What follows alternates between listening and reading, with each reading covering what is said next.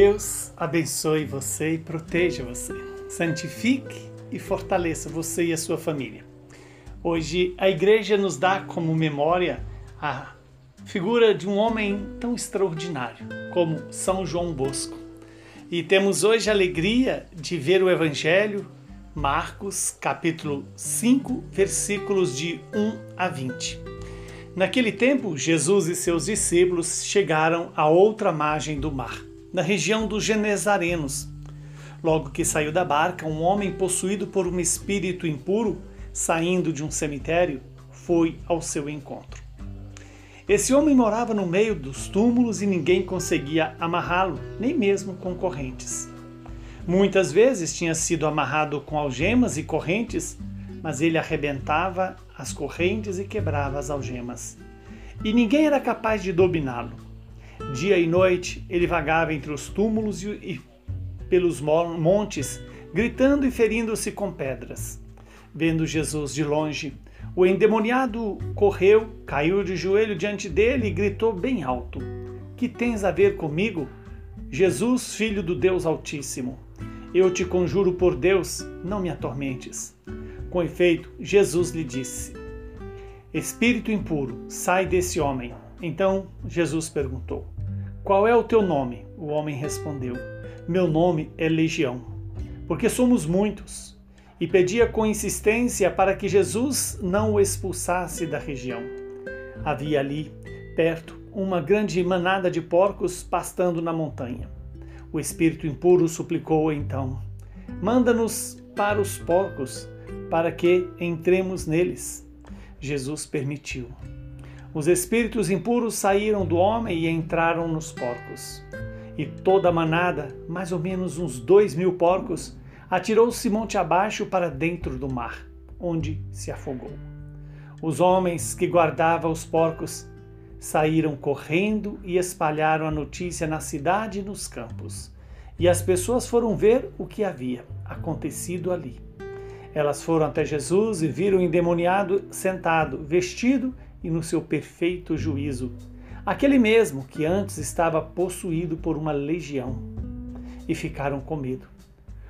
Os que tinham presenciado o fato explicaram-lhes o que havia acontecido com o endemoniado e com os porcos. Então começaram a pedir que Jesus fosse embora daquela região deles. Enquanto Jesus entrava de novo na barca, o homem que tinha sido endemoniado pediu-lhe que o deixasse ficar com ele. Jesus, porém, não permitiu.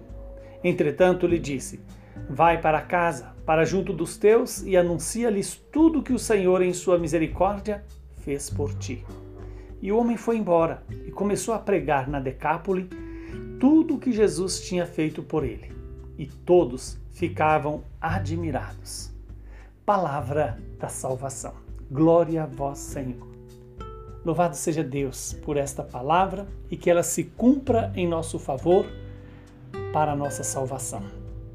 Estamos diante de uma palavra que é iluminadora. Temos primeiro a figura de um homem dominado por uma legião de demônios e que morava entre os mortos.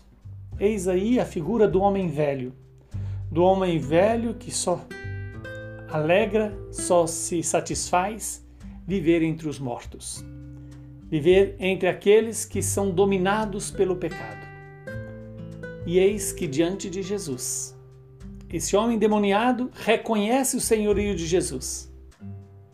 Ou melhor dizendo, a legião dos demônios reconhece que Jesus é o Filho do Deus Altíssimo.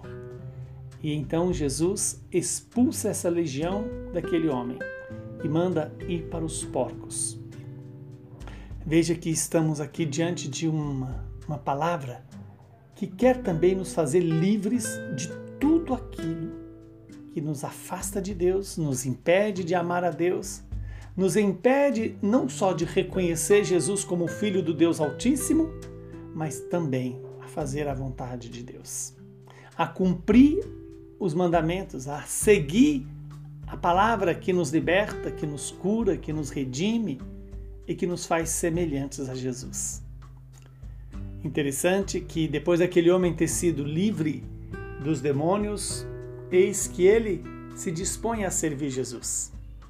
ficar com Jesus. E, no entanto, Jesus dá a ele uma missão: ir à sua família e anunciar o que a misericórdia de Deus fez por ele. Que Deus nos dê também essa graça de, ao experimentarmos a libertação de toda a força do mal, coloquemos-nos na missão de anunciar as maravilhas que Deus fez e faz comigo e com você. Além de nos dar a vida, deu-nos o batismo. Além de nos dar o batismo, nos fez igreja.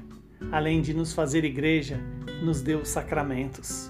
Além de nos dar o sacramento, nos dá a oportunidade de participar desta mesma missão, levar as maravilhas de Deus a todas as pessoas.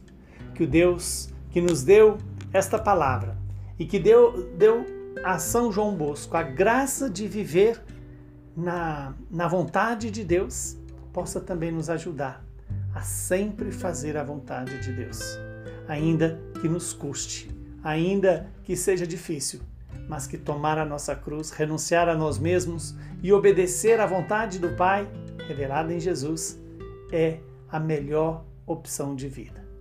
Que Deus Todo-Poderoso nos abençoe, Ele que é Pai, Filho e Espírito Santo. São João Bosco, rogai por nós.